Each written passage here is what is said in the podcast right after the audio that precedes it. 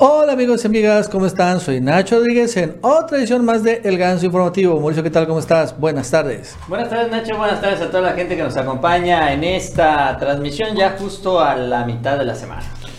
Y bueno, hoy les tenemos un gran programa con muchísima información, arrancando por que el día de hoy, bueno, desde ayer, pero hoy estalló un verdadero fuerte conflicto allá en la refinería Dos Bocas, bueno, aquí cerquita este, donde hubo, bueno, pues la verdad es que eventos muy, muy fuertes que se han viralizado en las redes sociales, pero que ahora se sabe, según ya testimonios de propios trabajadores y también de la propia compañía, que son un grupo de infiltrados, de personajes que llegaron a tumbar esto, recordando que hace unos días el Fondo Monetario Internacional incluso ordenó al presidente cancelar la obra.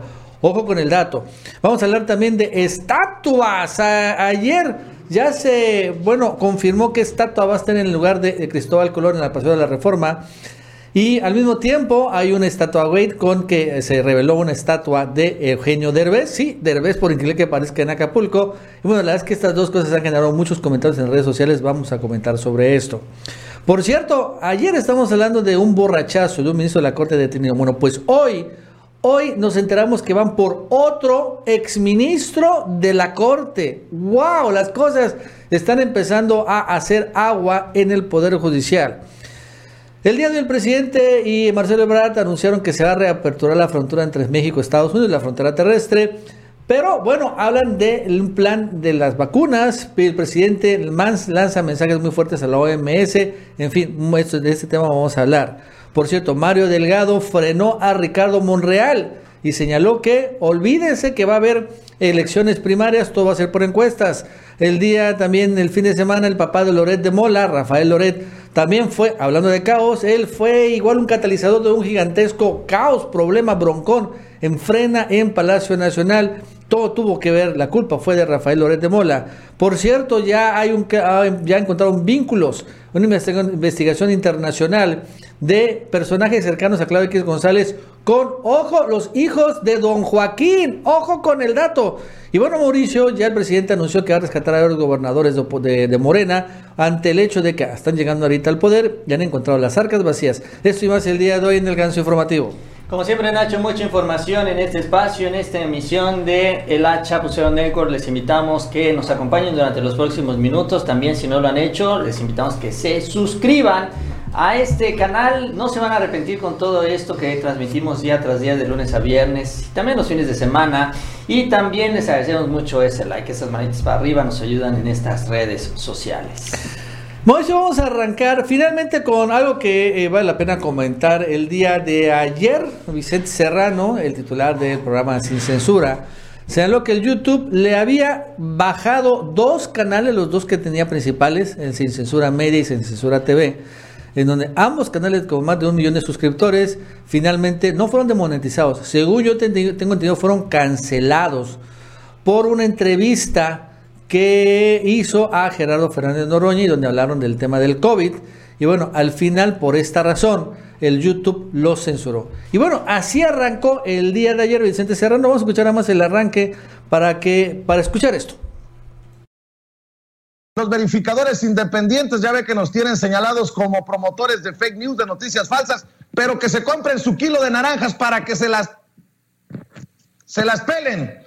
Y también en YouTube, por donde nos dejan, solamente estamos transmitiendo a través de Sin Censura Presenta, porque YouTube ha tomado la decisión injusta de eh, suspendernos nuestros dos principales canales, Sin Censura TV y Sin Censura Media, en un acto claro de censura esta nueva censura en redes sociales, pero mire, aquí no nos vamos a tirar al suelo, a chillotear. Al contrario, necesitamos de su apoyo para seguir adelante. Así que le pido, le pido que me ayude dándole clic al dedito hacia arriba, busque la manita hacia arriba y dele clic en el pulgar hacia arriba. Vamos, todos juntos podemos porque estas cientos de personas significan miles. Yo sé que siempre hay miles de personas conectadas con nosotros que seguramente nos andan buscando o que seguramente se han frustrado, desilusionado por lo complicado que es encontrarnos en estos momentos. Y para eso fue ayer, ¿no? Y este, porque ya también el propio Vicente ha explicado que fue porque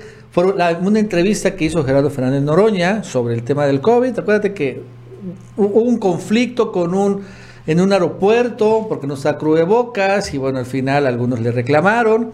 Yo no sé realmente qué dijo Noroña en la entrevista, supongo que dijo algo pues eh, eh, noroñesco, ¿no? Pero bueno, al final es la opinión de Noroña, no es la opinión de Vicente Serrano. Pero aún así, el YouTube, pues le eh, descabezó los dos canales principales. La verdad es que sí es doloroso. Ahorita está en algo que se llama, un nuevo canal se llama Sin Censura Presenta. Y es este, a ver, ponlo. Que es el que dicen que finalmente ya es donde ahorita se están transmitiendo. Tiene apenas 49 mil, pero bueno, tenía como 4 mil suscriptores, ya va a 50 mil en un día. Este, pero es el que parece que va a ser el arca de Noé pues de Vicente Serrano. Pero caray, qué frustrante, Mauricio, y la verdad es que nuestra solidaridad a Vicente, porque nos ha pasado a nosotros, y bueno, al final es ya, caray, es que así es esto, ¿no? Te cierran uno y abrir otro. Sí, pues eh, esa sí es la dinámica de las redes sociales. Estamos hablando de que son empresas que manejan las redes sociales, que tienen sus propios intereses, que tienen sus propias decisiones y que, bueno, pues al final de cuentas ellas tienen el control de la información que se difunde o no. Es eh, el día tras día también de nosotros, el eh, capotear capotear también la necesidad de decir las cosas como son, pero también ajustarnos a lo que dicen los marcos, los parámetros de estas redes sociales. Por eso a veces tenemos que hablar de manera indirecta, por eso a veces tenemos que usar otras palabras. Pero bueno, haciendo el esfuerzo de presentar la información y sobre todo que se pueda difundir, porque bueno, de nada sirve pues hacer todo esto si a la mera hora pues no va a haber un canal donde difundirlo. Entonces, por eso eh, pues eh, es algo con lo que tenemos que que enfrentar día tras día. Y bueno, ahora le tocó a, Vicente, nos puede tocar a cualquiera en cualquier momento, así que un abrazo solidario también allá a todo el equipo de Sin Censura. Y bueno, pues aquí lo importante es que el esfuerzo se mantiene, como lo señala él, o sea, no, no se va a detener. Y bueno, pues la gente que está acostumbrado a verlo también lo va a buscar y, poco a poco lo va a ir encontrando. También esa es también la, la dinámica en esto de las redes sociales. Sí, la verdad es que yo estaba viendo ahorita el programa de Vicente Serrano, tiene pues bastantes ahorita visualizaciones, o sea, la gente está conectada con él, tiene muchas eh, eh, donaciones, en fin, la verdad es que este tipo de cosas eh, ya no detienen a los youtubers y bueno, la verdad es que de todos modos es importante, hay algunos despistados que después no encuentran los canales o ven, o sea, no se han desaparecido los canales, pero ya no puede transmitir obviamente a través de esos canales para que sepan que hay siete de Vicente Serrano. Y bueno, en ese sentido también, este, ya también aquí le aportamos nuestro granito de arena. Bueno, vamos a otro tema, Mauricio. Fíjate que, eh, ¿te acuerdas que en el, ayer fue el Día ah, de la Raza, así se le llama? Antes era el Día del Descubrimiento de América. ¿No? ¿Te acuerdas que este era feriado obligatorio? Sí, sí, sí, recuerdo muy bien, sí, en la escuela, incluso como niños nos tocaban hacer actividades, pintar las carabelas, todo, todo, todo, todo. Sí, era, un festejo importante. Era, era, era, un superhéroe, ¿no? Sí, sí, sí. Cristóbal, bueno, pues ya, ya cayó después del Día de la Raza y ahora, bueno, ya es incluso, es el Día de la Resistencia Indígena, así se le llama de, de manera oficial.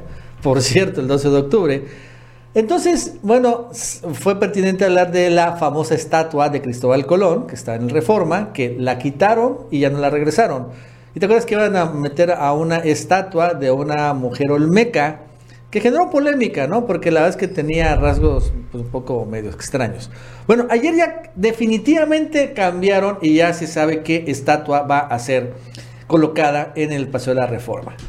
Y va a ser eh, la estatua de la joven de Ajamac, que es una, que es esta, ¿no?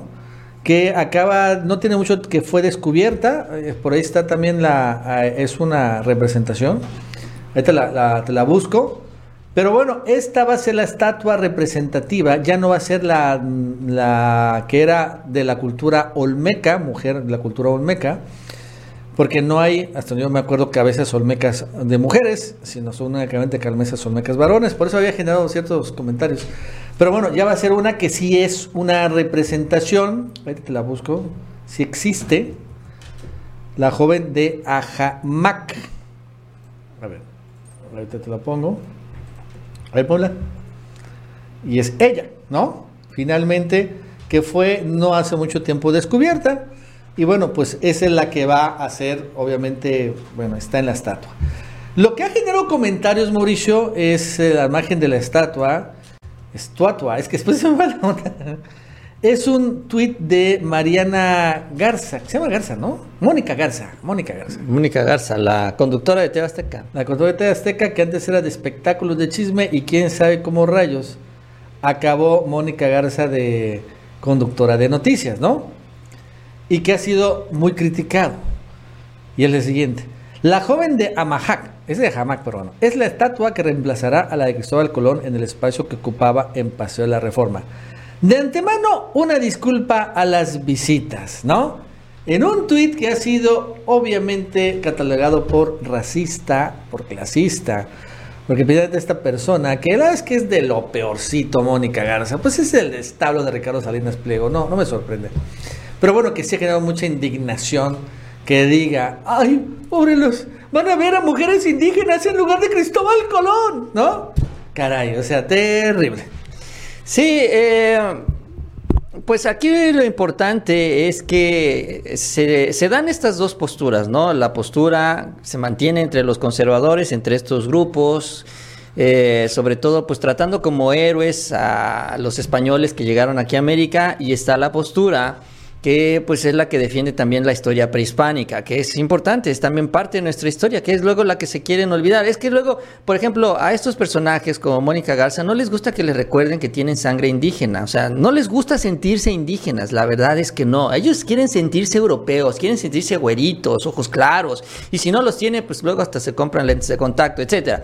Pero entonces lo, lo importante, lo que yo estoy viendo, que también no solo se está generando en México, sino también en otras partes del continente, es que esta, este choque de estas dos visiones, pues lo que está generando ya es también una, pues, eh, ¿qué se puede decir? Una visión más general ¿no? De lo que es la historia de América. No solo la parte bonita, no solo la parte color de rosa, que es la que quieren vender quienes apoyan justamente a los conquistadores. No, es que nos trajeron la tecnología, no, es que nos trajeron la buena raza, no, es que nos trajeron hasta la religión, que hasta lo presumen, ¿no? La religión, que no, no sé ni por qué, pero bueno.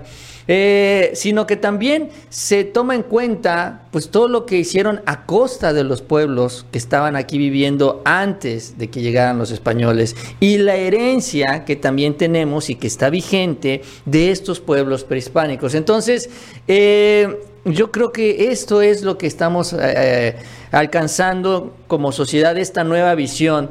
Y que sigan pataleando. La verdad es que también los de Vox salieron a decir que no tenían nada que disculparse, que al contrario, felicidades a Cristóbal Colón y todo lo que hizo por las Américas, etcétera, etcétera, etcétera, ¿no? O sea, ellos van a mantenerse en su postura. Pero, pues bueno, si ellos quieren seguir ah, así, pues adelante, ¿no? Son mexicanos también. Y aunque no lo quieran, tienen sangre indígena. Que esto también es lo importante. Aunque ellos rechacen una parte de su historia, la historia estará ahí siempre con ellos. Bueno, Mauricio, y siguiendo con las estatuas, eh, no sé si viste que Eugenio Derbez tiene su propia estatua. Es increíble que un actor de comedia, y aparte, eh, cuando era actor de comedia no era malo, pero después como ahorita se ha vuelto así medio nefastón, tenga su propia estatua. Hace unos días develaron su propia estatua. Y hay muchas cosas. Entra que tenga su estatua, y la otra, Mauricio, es la calidad de la estatua. Se parece como la de Cristiano Ronaldo. ¿no? la de Cristiano Ronaldo. O sea, la verdad es que ten cuidado que te va a llegar la estatua de Derbez a jalarte las patas en la noche. ¿No? ¿Estás de acuerdo, no? Esa, esa, esa, estatua... Tiene un airecito, pero sí está medio, medio, así como que... ¿No? O sea, esa estatua está en Acapulco. Pero Derbez no es de Guerrero, no es de Acapulco, Mauricio. Entonces, la pregunta es, ¿qué rayos hace una estatua de Derbez en Acapulco? El gobierno de Guerrero, actual gobierno que... ¿Cómo se llama el gobernador? Astudillo. Astudillo. Eh, hace la estatua, el gobierno, yo por su aportación a la difusión de Acapulco en el mundo. Imagínate. Yo originalmente pensé que eran como que de una ONG y luego cuando vi que era el gobierno no lo podía creer. no podía creer que el gobierno haya gastado en esto, pues. Por la difusión, la difusión de de, Acapulco, no sé, en sus, en sus películas. Digo, si algún artista ha sido clave fundamental para la difusión internacional de Acapulco, Mauricio, yo vería a Luis Miguel. Luis Miguel, sí, claro. Si alguien realmente merece una estatua de Acapulco es Luis Miguel desde hace un buen rato, ¿no? Sí, sí, sí, Luis Miguel ha sido un gran promotor de Acapulco. Digo, desde muy joven él se daba sus escapadas. Ya no llega a Acapulco, ya está en Miami y en otros lados, pero de chavo se movía mucho por allá y llamó mucho la atención. Y la película de Lucerito es, con, es en Acapulco, ¿no? Una película que tiene con Lucerito. Sí, y siempre ha sido Acapulco. Si mal no recuerdo, o sea, ahí me corrigen en el chat. Sí, sí ha sido Acapulco. Y Luis, y, dice Eugenio de Hermes. Ah, pero lo Eso fue y generó, claro, un montón de memes. Pues hoy, Mauricio, 24 después de ser inaugurada, esta es la estatua de Eugenio de Hermes en Acapulco. la gente llegó le puso masking, cinta y ya. No está vandalizada, pero dicen que está vandalizada. La verdad es que no, vandalizada sería, en mi punto de vista, pues eh, este golpeada o rayoteada, ¿no? Pero le pusieron masking para que nadie la vea. Esta es la estatua hoy de Eugenio Derbez en Acapulco. Dices que en serio, ¿a quién se atreve a poner una estatua de Eugenio Derbez en Acapulco? O sea, no lo puedo entender, no lo puedo creer. En fin, y la verdad es que el ridículo Eugenio Derbez, que ha sido, por cierto, muy injusto en sus críticas y bueno, muy clasista y racista, bueno, pues recibiendo finalmente eh, la respuesta del pueblo. ¿No? Sí, sobre todo eso. Eh, y además fue pues como que presentada también sin gran ceremonia. Pues en teoría uno se hubiera imaginado que ahí hubiera estado Derbez, que hubiera estado el gobernador que hubieran hecho ya también hay un evento para, bueno, develar la estatua y nada de eso pasó, o sea, como que también le hicieron, no sé de dónde salió la idea, no sé, ojalá también se diga cuánto costó, porque es pues, dinero tirado a la basura, porque bueno, si hablamos cuando menos de eh, que estamos hablando de estatuas en el caso de, Colón y el caso de, eh, de esta mujer prehispánica, bueno, eh, pues hablamos de algo más trascendente realmente para la historia, ¿no? Para bien o para mal, les guste o no, se apoyo o no, finalmente son personajes históricos, pero bueno, en el caso de Derbez, pues, ¿qué? ¿No? En fin, eh, parte de lo que dejan estos gobernadores salientes. Bueno, antes de seguir, recordamos que se suscriban, denle like y bueno, vamos a hablar del el conflicto que se ha registrado desde ayer. En la tarde empezó un conflicto en la refinería Dos Bocas. Pero es un conflicto que parece que es laboral, pero no lo es. Es un conflicto en donde han habido infiltrados y que parece que es gente que intenta detonar un problema en donde no existe. Y la verdad es que aquí vamos a... Hay muchos videos, no los vamos a pasar, porque si no nos van a tumbar el canal. Nos va a pasar lo mismo que Vicente Serrano. Hay que cuidarlos, pero bueno, sí les podemos describir y bueno, más o menos contarle un poco lo que pasó y lo que creemos que está sucediendo. A partir de, desde el día de ayer empezó un movimiento en la tarde, ¿no? Donde trabajadores de Ica Fluor, que es una de las empresas, son como cuatro que trabajan en, Dos Bocas. Esta Ica Fluor empezaron a eh, pues parar, ¿no? Porque exigían mejores condiciones laborales, pagos que no se han pagado, horas extras y cosas de ese tipo. No es la primera vez que sucede esto y bueno, la verdad es que ayer no pasó a mayores. Hoy al presidente le preguntaron sobre este tema, ¿sí lo viste Mauricio? Sí, cómo no. Y bueno, eso sí lo podemos pasar. Lo que responde el presidente, señalando que es, es falso que les estén pagando a, las, a los trabajadores. Y dio a entender algo en su respuesta, ¿no? Que tiene que ver mucho con líderes sindicales que como, como que no se están poniendo de acuerdo. Vamos a escucharlo. Porque se están eh, disputando la titularidad del contrato. Es un asunto entre sindicatos. O sea, eh, la empresa ICA tiene trabajadores de un sindicato y eh, hay otro sindicato que le está este, compitiendo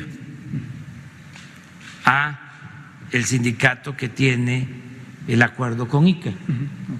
Y por eso ayer hubo un paro parcial. Estamos hablando nada más de la empresa ICA en Dos Bocas están trabajando 25 mil obreros. Es muchísima gente. Y se va a buscar que haya un acuerdo. Pero son este, asuntos que tienen que ver con los líderes. Ya ven que a mí no me gusta andarme por las ramas. ¿eh? No, lo sabe todo, hay que ser. Sí, que se están peleando por el contrato, pero es un asunto de líderes. Nada más no voy a mencionar aquí cómo se llaman los sindicatos porque no tiene caso, pero ellos ya saben. O sea, si no se están enterando que ya estoy informado y que se porten bien, porque no es que se esté pagando este mal a los trabajadores. Tienen todas sus prestaciones y tienen sus sueldos justos. El problema es que se pelean los sindicatos, los líderes, entre ellos, para tener el control. Esto eh, antes estaba muy generalizado. No se podía hacer ni un camino porque un sindicato de transportistas era el que ponía las condiciones. Entonces un pleito entre sindicatos, más que un pleito sindical, ¿no? Este, pero interno. Sin embargo, después parece que escucharon esto, finalmente los sindicatos eh, que estaban ahí empezaron también a un paro, como que metieron más presión y llegaron ya a ese tema de los enfrentamientos que sí vimos allí. Y bueno, la verdad es que ahí es donde, bueno, es detonó el caos, porque pues de los videos que se aparecen, si vemos que están tirando gases lacrimógenos, este, creo que la Policía Estatal o Municipal, no lo tengo muy claro, pero no es la Guardia Nacional, creo que no es la Marina.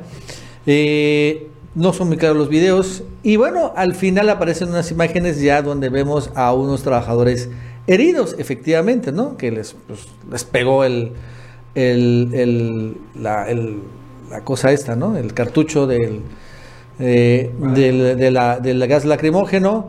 Y bueno, este, esto generó imágenes muy fuertes. Y bueno, la verdad es que ya empezaron a hablar de represión, de violencia, incluso empezaron a decir que ah, hubo balazos. Yo no, no hubo, no hay evidencia de que hubo balazos no solo es claro, y bueno, empezaron a salir gente tan nefasta como Felipe Calderón, ahora sí a, defender a los pobres trabajadores, ¿no? Aunque ahora sabemos, Mauricio, que fueron infiltrados. Sí, bueno, estos temas eh, donde hay una gran obra como esta de la refinería, pues hay eh, pues gastos importantes, contratos importantes, hay mucho dinero que se está moviendo día tras día en todo tipo de actividades, sobre todo centrado en el ámbito de la construcción. Y bueno, hablando también de que son varias empresas las que están trabajando en el área de la refinería, cada una tiene su propia lógica, su propia dinámica con los trabajadores y también hay muchos sindicatos, hay muchos intereses, etcétera, etcétera, etcétera. Donde se mueve mucho dinero aparecen los opilotes. Eso es lo que hay que tener claro. Y bueno, el presidente tiene ya esta información, tiene el diagnóstico de lo que está sucediendo en el caso con estos trabajadores inconformes que se manifestaron el día de hoy, cómo efectivamente también son manipulados por los dirigentes, eso también hay que decirlo, ellos les dicen, ah, es que a ti te deberían de pagar más, no deberías de cobrar tan poquito, deberías esto que trabajaste te lo tienen que dar extra, y ahí es donde vienen también ellos sembrando esta discordia.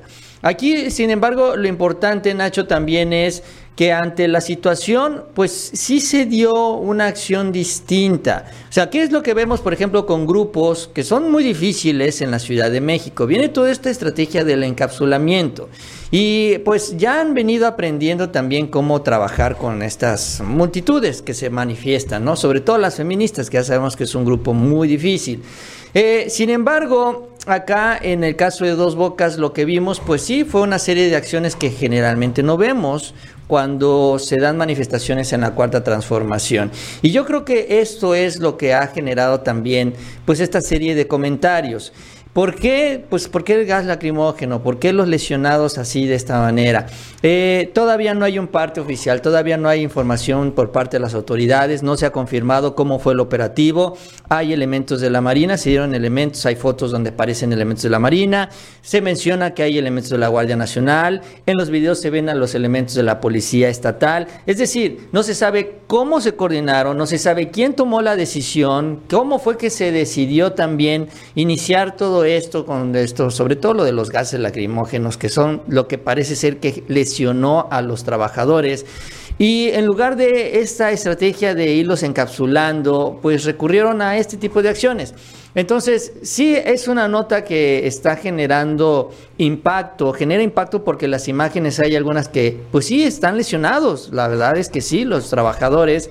Y, eh, y, bueno, el presidente no tenía la información completa cuando él hace la declaración en Palacio Nacional. Muy probablemente en el transcurso de la mañana él también envió una serie de indicaciones para pues eh, ir descendiendo todo esto, ¿no? Para ir tranquilizando ya todos los ánimos en dos bocas y sobre todo pues se desactivar a estos líderes, que lo importante es esto, ¿no? Si ya se identificó que es un grupo o algunas personas que están provocando todo esto, pues hay que desactivarlos, hay que irse con ellos y, eh, y bueno, pues eh, permitir que se pueda seguir trabajando. Así es, porque quieren frenar dos bocas a como del lugar. Y bueno, ya la empresa Ica Fluor sacó un comunicado hace unos minutos y bueno, señala que son infiltrados. Ojo, no son trabajadores de Ica Fluor, son infiltrados que incluso pueden acabar siendo antorchistas o algunos de estos personajes que finalmente llegaron porros a pues detonar este movimiento. ¿Qué dice Ica Fluor? Sobre la manifestación de trabajadores en la refinería Dos Bocas se informa lo siguiente. ICA Fluor ha cumplido con todas las obligaciones patronales, salariales, seguridad social, física e integral, así como con las correspondientes prestaciones de ley para todos los trabajadores, en cumplimiento con lo acordado con la representación sindical. Elementos de seguridad de la Guardia Nacional y la Secretaría de Marina resguardan las instalaciones federales para proteger a los trabajadores ante las protestas y provocaciones que se han presentado organizadas, esto es más importante, por algunas personas no identificadas ni reconocidas en el contrato colectivo de trabajo que se tiene con la empresa. Ojo con el dato. En ICA reconocemos el valor y las contribuciones de nuestros colaboradores, por lo que reiteramos nuestra convicción. Bueno, bla, bla, bla, bla, bla. Esto es importante, ¿no? Que las protestas y las provocaciones fueron organizadas por personas no identificadas ni reconocidas. Trabajadores de ICA Fluor ya han empezado también a salir a darse testimonio y bueno, esta señora trabaja en el comedor de Ica Fluor y señala cómo al final llegaron gente desconocida eh, desde ayer y hasta hoy con palos y piedras amedrentándolos a ellos, a los trabajadores, precisamente con el tema. Vamos a escucharlo. La acción empezó ayer, a partir de las 9 de la mañana, este, un, un mundo de compañeros este, formaron, este, fue como una huelga entonces, este, ellos tuvieron muchos que cargaban este, palos y, este, y varillas. De hecho, nosotras somos trabajadoras de comedor. Entonces, eh, a nosotros nos comentaron que nos encerráramos, nos encerramos en el comedor. Eh, vimos que iban ellos para sobre donde estamos el comedor. Entonces, ellos empezaron a golpear las paredes porque no, no son paredes, son láminas este, y empezaron a golpearlo con palos y, varillas. Entonces ellos querían que nosotras como mujeres nos uniéramos a ellos. Nosotras les comentábamos que no y ellos golpeaban y golpeaban. La verdad que sí entramos en pánico porque éramos nada más este, cuatro mujeres que habíamos en ese comedor. ¿Este conflicto por qué se desata? Pues la verdad en sí, en sí no, no tenemos nosotras entendido por qué, porque la verdad que hasta ahorita la compañía nosotros nos ha respondido los viernes y hasta el depósito, este, nos han pagado, o sea, conforme es, o sea, no entiendo qué es lo que pelean ahorita. En sí, en sí nosotras no, no sabemos pues en sí que nosotros lo único que pedimos es que pues que ya se calmen y que nos dejen trabajar porque la verdad que tenemos familia a quienes este, mantener pues vaya. O sea, esta mañana llegan a trabajar y se encuentran con el conflicto. De hecho, este, eh, a mí al menos en lo personal, habían unos compañeros arriba de los andamios, tiraron una tabla y por poco la verdad que sí me dan. Yo lo bueno que me esquivé pues lo que es la, pero lo bueno que cargaba yo también mi casco. O sea, comienza el enfrentamiento y se retira del lugar. Sí, eh, todavía logramos entrar, pero después amenazaban con que los que estábamos adentro nos iban a entrar a sacar. Entonces nosotros ya por miedo este, tuvimos que abandonar, tuvimos que salir por la puerta 1 para poder y la verdad que nosotros queremos ahora sí que trabajar, pues que nos dejen trabajar porque sabemos personas que sí queremos trabajar y necesitamos más que nada trabajar.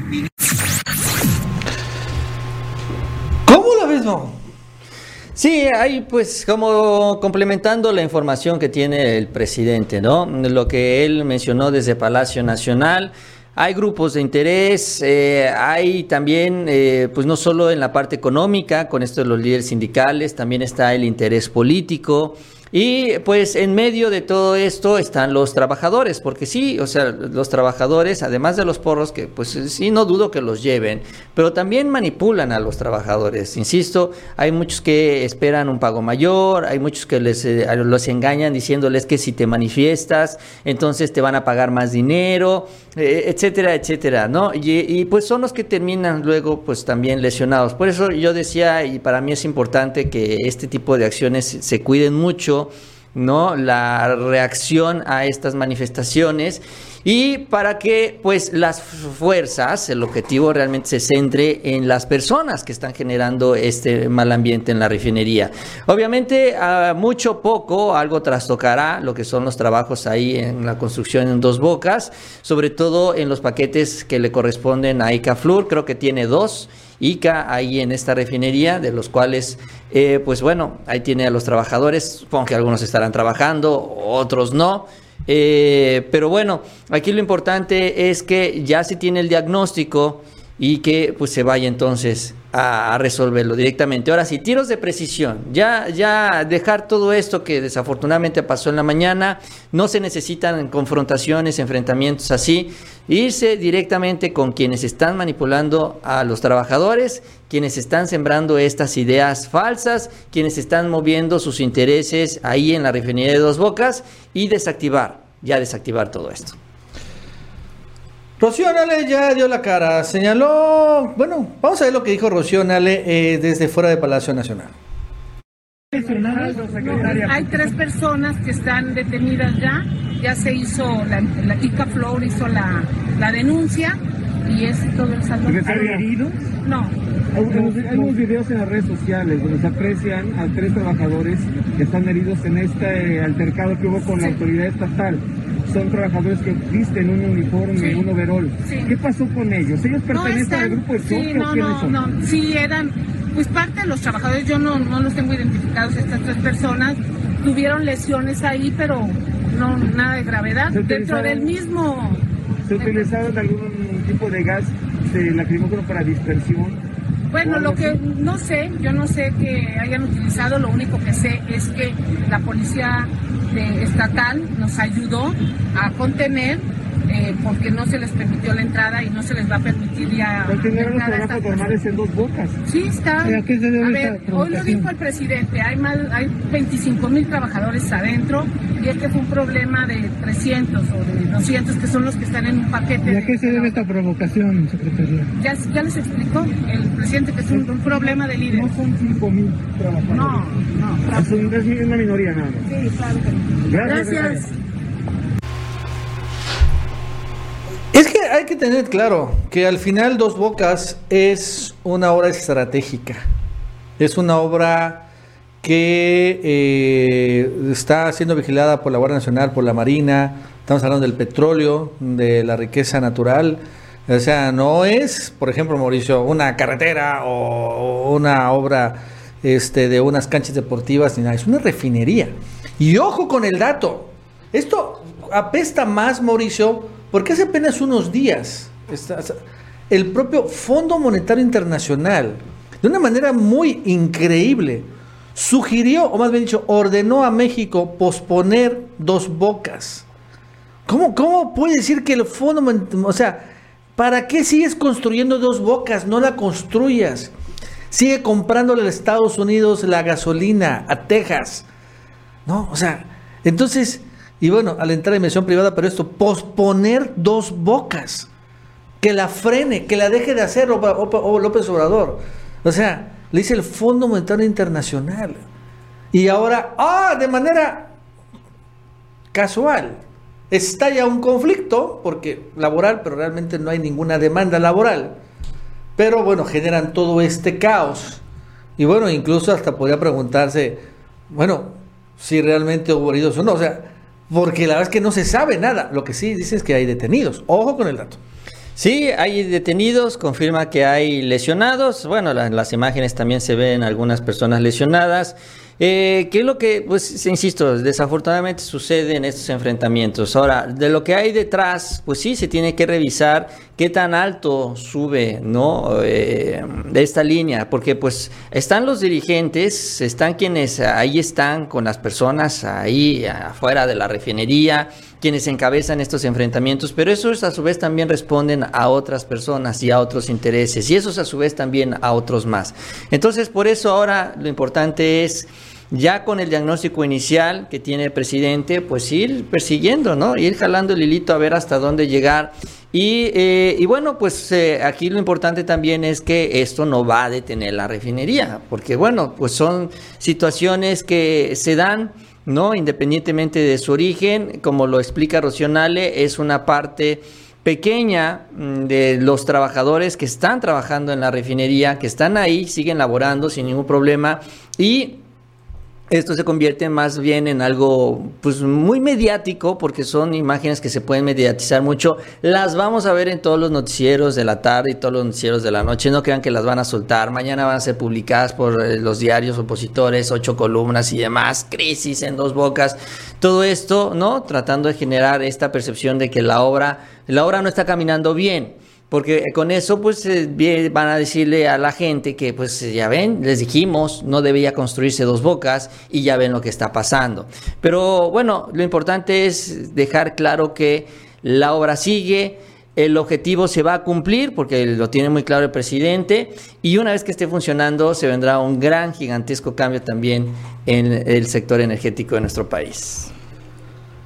Bueno, antes de seguir, les recordamos que se suscriban, denle like, Mauricio. Y bueno, la corte se sigue simbrando. Al día de ayer se dio a conocer cómo, bueno, un ministro en la corte en funciones, la Inés, había sido detenido borracho.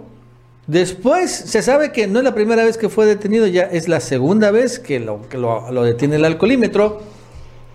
Pero en la noche, bueno, él salió a negar todo esto, ¿no? Le eh, aplicó el clásico borolazo.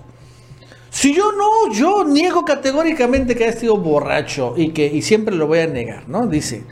Bueno, ok. Y ya, este, pero están toda la serie de pruebas que finalmente indican lo contrario. Pero hoy, Mauricio, se sabe que otro ministro, bueno, me ha dicho, exministro de la Corte, puede acabar en la cárcel. ¿Cómo la ves? Y es el ministro, este señor, que Genaro Góngora Pimentel. ¿Te acuerdas de él? Genaro Góngora Pimentel. Sí el día de hoy ha presentado un amparo en contra de su captura inminente. Pero es interesante por qué estás presentando el amparo. Por cierto, le, negaron el amparo. No le dieron el amparo porque al final todavía no hay algo. Pero aquí a ese señor lo quieren detener no por pillo, por ladrón o por corrupto, no, sino porque está o estaba planeando un, escúchame Mauricio, asesinato. ¿Cómo la ves? Wow. No, pues ahí sí. Sí, sí, sí, sí. ¿Qué sucede? Sucede que hace unos eh, días Ana María Orozco Castillo es la expareja del ministro, el ministro de Retiro, declaró en la radio que la fiscalía, ¿no? Le impuso a Góngora Bimentel, al ministro, medidas de apremio para que no se acerque a ella ni a sus hijos o a su domicilio ya que ellas, o sea, la señora y sus hijos, tienen temor de su seguridad. Señaló la señora, la expareja, dijo tener conocimiento de, conocimiento de una buena fuente que el ministro pretendió privarlos de la vida, no solamente a ella, sino también a sus hijos David y Ulises, o sea, los hijos del ministro, porque son autistas, fíjate. ¿Qué sucede en 2013? Pretendía el ministro, en ese momento ministro en funciones, contratar un camión de carga pesada, por así decirlo, un tráiler, para que arrollara a nuestro auto y liberarse del problema. Lo anterior agregó la expareja porque se hizo público que él la metió a la cárcel por reclamar la pensión alimenticia para sus dos hijos que padecen autismo. O sea, terrible. A ver, este cuate tenía su pareja, tuvo dos hijos con autismo, se separaron, la esposa o ex esposa le reclamó la pensión alimenticia, como no se la quiso pagar, la metió a la cárcel. Después sale de la cárcel y en ese momento este ministro pretende asesinarla. A él y a sus hijos. Incluso cuando sale de la cárcel, es increíble esta historia. Le manda una carta el ministro que no se arrepiente por haberle metido a la cárcel. ¿No? Y ahora, de todos modos, como todo esto lo que está contando, finalmente podría ser detenido por este, cuando menos, planeación, homicidio en grado de tentativa, así se le llama. Pero, ¿cómo la ves? Es un ministro o exministro de la corte. Con esto es increíble. Ayer el borrachazo, pero hoy, hoy ha sido superado eso. Sí, es eh, preocupante porque revela la calidad moral, la poca moral que tiene, los pocos valores que tienen estas personas que ocupan un cargo de gran, no solo distinción, sino de gran poder como ministros de la Suprema Corte. Tanto así que metió, metió a su esposa, ex esposa, a la cárcel. Y que, bueno, pues en caso, digo, afortunadamente esto que ella denuncia no sucedió pero en caso de haber sucedido, pues él tenía control del sistema, o sea, a él nunca lo hubieran encontrado responsable, nunca se le hubieran fincado alguna responsabilidad, él hubiera seguido impune totalmente, porque en su cargo de ministro de la Corte, pues él habría hecho pues todo lo posible y con todo el poder en sus manos para detener una investigación en su contra. Imagínate, Nacho, si por sí ahorita hablando de un ministro ya retirado, que ya salió, pues todavía pues, eh, nos preguntamos si el brazo de la ley lo va a alcanzar. Imagínate un ministro en funciones, ¿no? Mucho más difícil y más complicado. Sobre todo en el poder que ellos controlan, que es el poder judicial de la federación. Entonces, sí, lo que revela es lo podrido que está. También ahí muchos de las eh, personas que detentan cargos de mucho poder en México, que controlan instituciones tan importantes como el Poder Judicial de la Federación y que, híjole, son capaces de todo. Y pues obviamente, pues robar, pues es, es hasta de lo, de lo menos malo, entre comillas, es robar, porque imagínate todo lo que son capaces de hacer. Es increíble, es increíble. Bueno, antes de seguir, le recordamos que se suscriban, denle like, Mauricio, vamos rápidamente a otro tema. El día de hoy se anunció que ya por fin se va a reaperturar la frontera física, la terrestre, entre México y Estados Unidos con la condición de que las personas estén vacunadas, pero únicamente con vacunas aprobadas por la Organización Mundial de la Salud. El problema es que en México no todas las vacunas aplicadas están aprobadas por la OMS. Vamos a escuchar a Ebrard. Yo diría muy estrechamente, el día de ayer sostuvimos a lo largo del día diversas reuniones con este tema en particular y me confirmó el secretario Mallorcas ayer por la noche que a partir de los primeros días de noviembre ellos van a determinar la fecha exacta, la daremos a conocer en cuanto la conozcamos, pero es iniciando noviembre, ya muy cerca. Se van a reanudar las actividades, quiere decir esto, se van a permitir los viajes terrestres y, y aéreos a Estados Unidos para las personas que están vacunadas. La base de la movilidad global va a ser la vacunación. Por eso el énfasis que ha puesto el presidente de la República, además de, por supuesto, salvar las vidas de las y los mexicanos, el énfasis que ha puesto para... Y bueno, repito, la condición que pone Estados Unidos es que las vacunas aceptadas para que puedan entrar a Estados Unidos es que deben estar aprobadas por la OMS. En México son como seis vacunas. ¿No? Que se ponen. El problema es que dos de esas vacunas no están aprobadas por la OMS, que son la Sputnik, la vacuna rusa, y la de Cancino, una de las vacunas chinas, porque la otra, la Sinovac, que también se pone, sí está aprobada por la OMS. Más o menos son 15 millones de personas que estarían en este tipo de problema, ¿no? Vacunadas con estas vacunas y que no podrían viajar a Estados Unidos por lo pronto. Este, entonces, lo que pasó, Mauricio, es que fíjate que el presidente ah, pasó algo muy curioso, porque ya al final de la mañanera él salió a insistir o a presionar a la propia Organización Mundial de la Salud de que ya aprueben la vacuna rusa y la vacuna china. Es increíble, interesante que el líder mexicano pues esté ahora sí siendo una especie de lobby a favor de Rusia y de China para que la OMS se deje de hacer guaje, que deje de hacer política, porque bien dice, pues ya fueron demostrados a nivel internacional de que estas vacunas son seguras y eficaces y que eso es lo que debe de lo importante, ¿no? Lo demás es pura geopolítica, es puro quedar bien tal vez con los gringos. Vamos a escuchar a López Obrador. Lo que eh, va a ayudar mucho es eh, el que termine de consolidarse la Guardia Nacional, porque hasta dos horas de transporte, el gasto en pasaje farmacéutica puede este, cambiar de, de manera de pensar? Con apego. Entonces, un problema en la producción. Este. Que han demostrado su eficacia y que no han generado ningún problema de salud.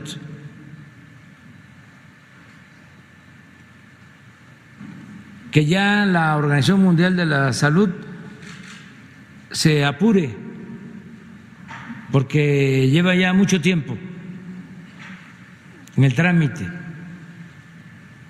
Y hay vacunas que todavía no tienen autorización de la Organización Mundial de la Salud y que se han aplicado y que han salvado vidas. Y lo más importante, que no hay reporte en el mundo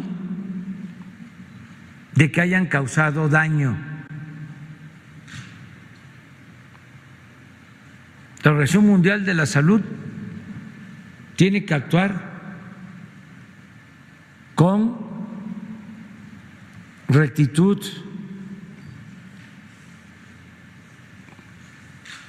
sin tendencias políticas o ideológicas, con apego a la ciencia. Entonces, ya este, queremos que este, resuelvan sobre la certificación de todas las vacunas y lo que consideramos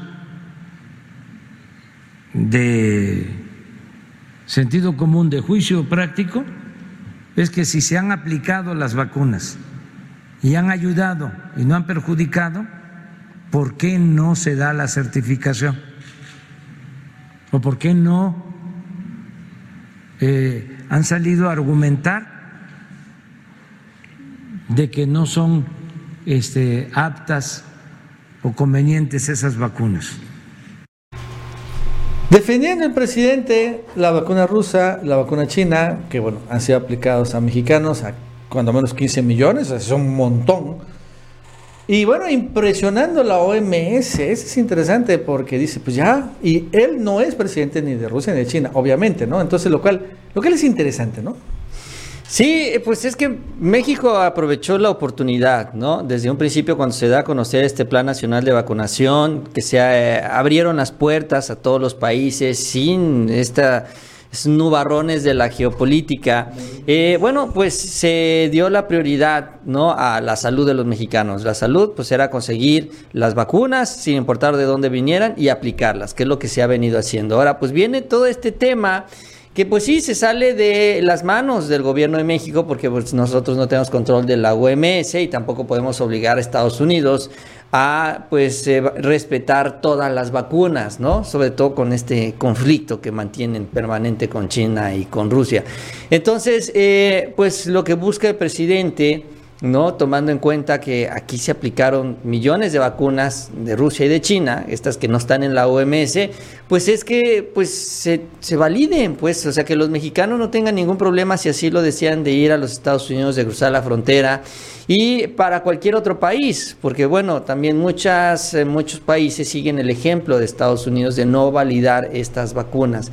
Entonces, eh, aunque no hablamos de la mayoría, porque la mayoría de los mexicanos no sale del territorio nacional, sí hablamos de un grupo de personas que puede verse afectado, pero sobre todo para que también se valide, ¿no? Ya eh, a nivel internacional se estandarice, pues, lo que es el programa de vacunación de México que pues no cayó en este juego de, de decir es que esta vacuna no le entro porque es de chino de Rusia, sino que pues le dio prioridad a la salud, ¿no? Y como lo dice el presidente, pues todas estas vacunas demostraron ya que sirven. Ya no, no sé, no sé ni por qué la Organización Mundial de la Salud no las ha validado. Es absurdo también ya a estas alturas que eh, no las tomen en cuenta. Va a terminar la pandemia y va a seguir sin validar estas dos vacunas. Es increíble y bueno, el presidente está exhibiendo justamente esta gran omisión.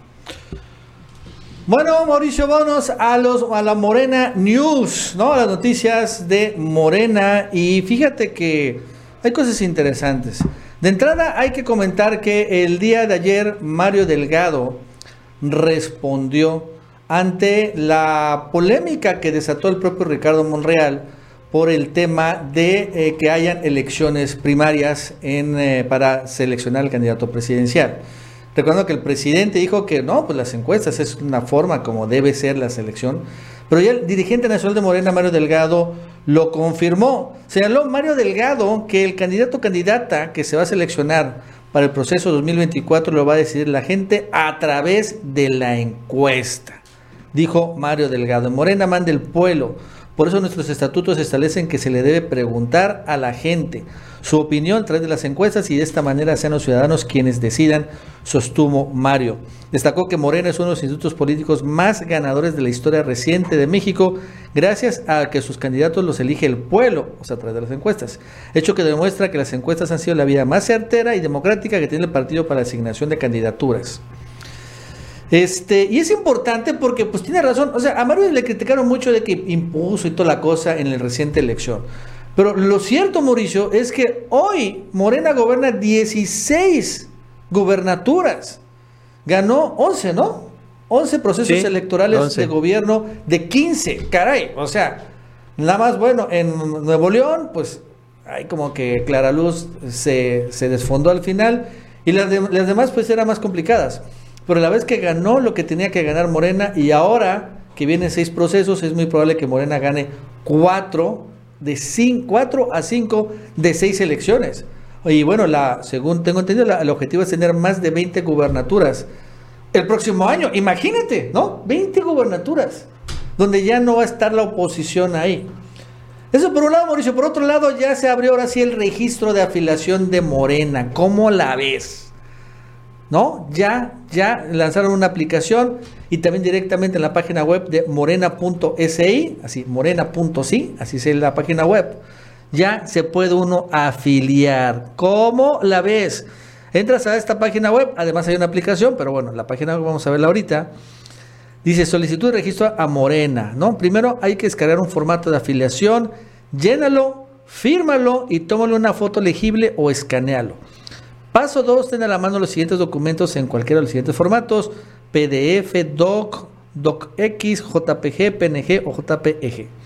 Que sería el formato de afiliación, el que bajaste, la foto del INE, el IFE frontal, la foto del INE posterior y una fotografía personal de tamaño infantil de frente, como aparece en el INE para tu credencial de Morena. y bueno, incluso aquí aparece un teléfono de WhatsApp.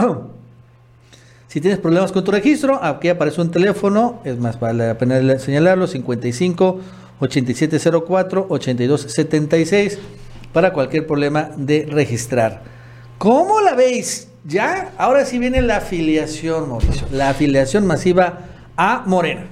Ya por fin, después de tanto pleito, tanta discusión, ya se da este proceso, todo esto que surge con el pleito para la dirigencia interna, con el famoso padrón manipulado por un grupo, luego manipulado por el otro grupo, luego descartado por el Tribunal Federal Electoral. Bueno, pues por fin, por fin se va a iniciar ya este proceso que le va a dar validez también institucional al partido, al partido del presidente López Obrador y que va a definir también pues buena parte de los procesos hacia el 2024, los procesos electorales. ¿Por qué? Bueno, porque pues ya varios afiliados van a poder participar como candidatos en estos procesos internos que se van a definir también por candidaturas. O sea, ya también se abren las puertas también del partido para que eh, pues se dé ya vaya avanzando poco a poco, ¿no? En la incorporación de todos estos grupos que pues han estado trabajando de la mano de la cuarta transformación, que pero por todo este pleito interno no habían podido sumarse plenamente, ¿no?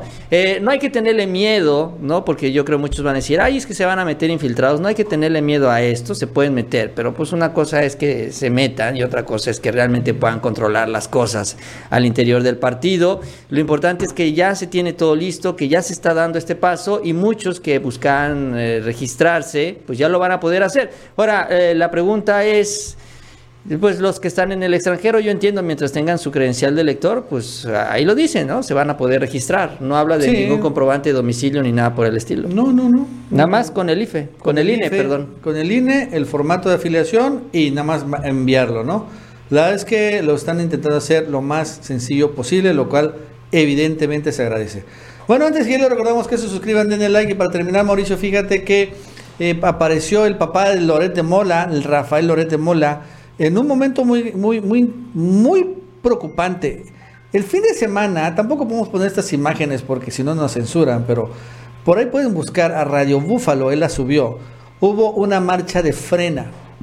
Una marcha de frena que acabó de todos modos en una fuerte violencia. O sea, entre eh, los simpatizantes de Frena y alguien que hay gente que estaba ahí en el Zócalo. Incluso acabó una persona hasta cortada, la verdad que estuvo muy feo.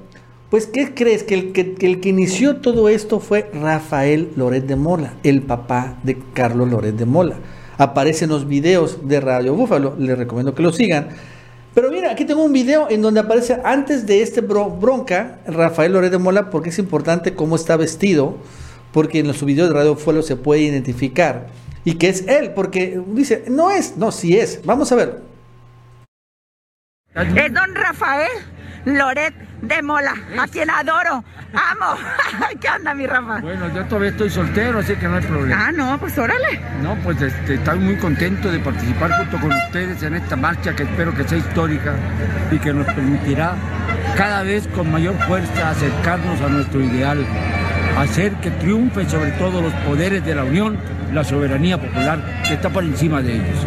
Cuando logremos eso, México habrá cambiado. Eso, pero aquí estamos para revocarle el mandato a este desgraciado y que se vaya a la chingada, a su ranchito. Eso, estamos en todo nuestro derecho. Bueno, ahí está Rafael. Ah, vamos a buscar a ver si, cuando menos, buscar el, el video. Porque, o sea, ahí estaba, y bueno, está bien. El problema es que todo esto de vino, ¿no? Mira, aquí, aquí está el, vamos a poner, no voy a poner el video, vamos a poner así. Ahí, si te das cuenta, aquí a la derecha, si te das cuenta, ¿no? Que hay una persona. Sí, con el sombrero blanco. El sombrero, que es Rafael Loret. Ahí como que empieza a discutir con gente.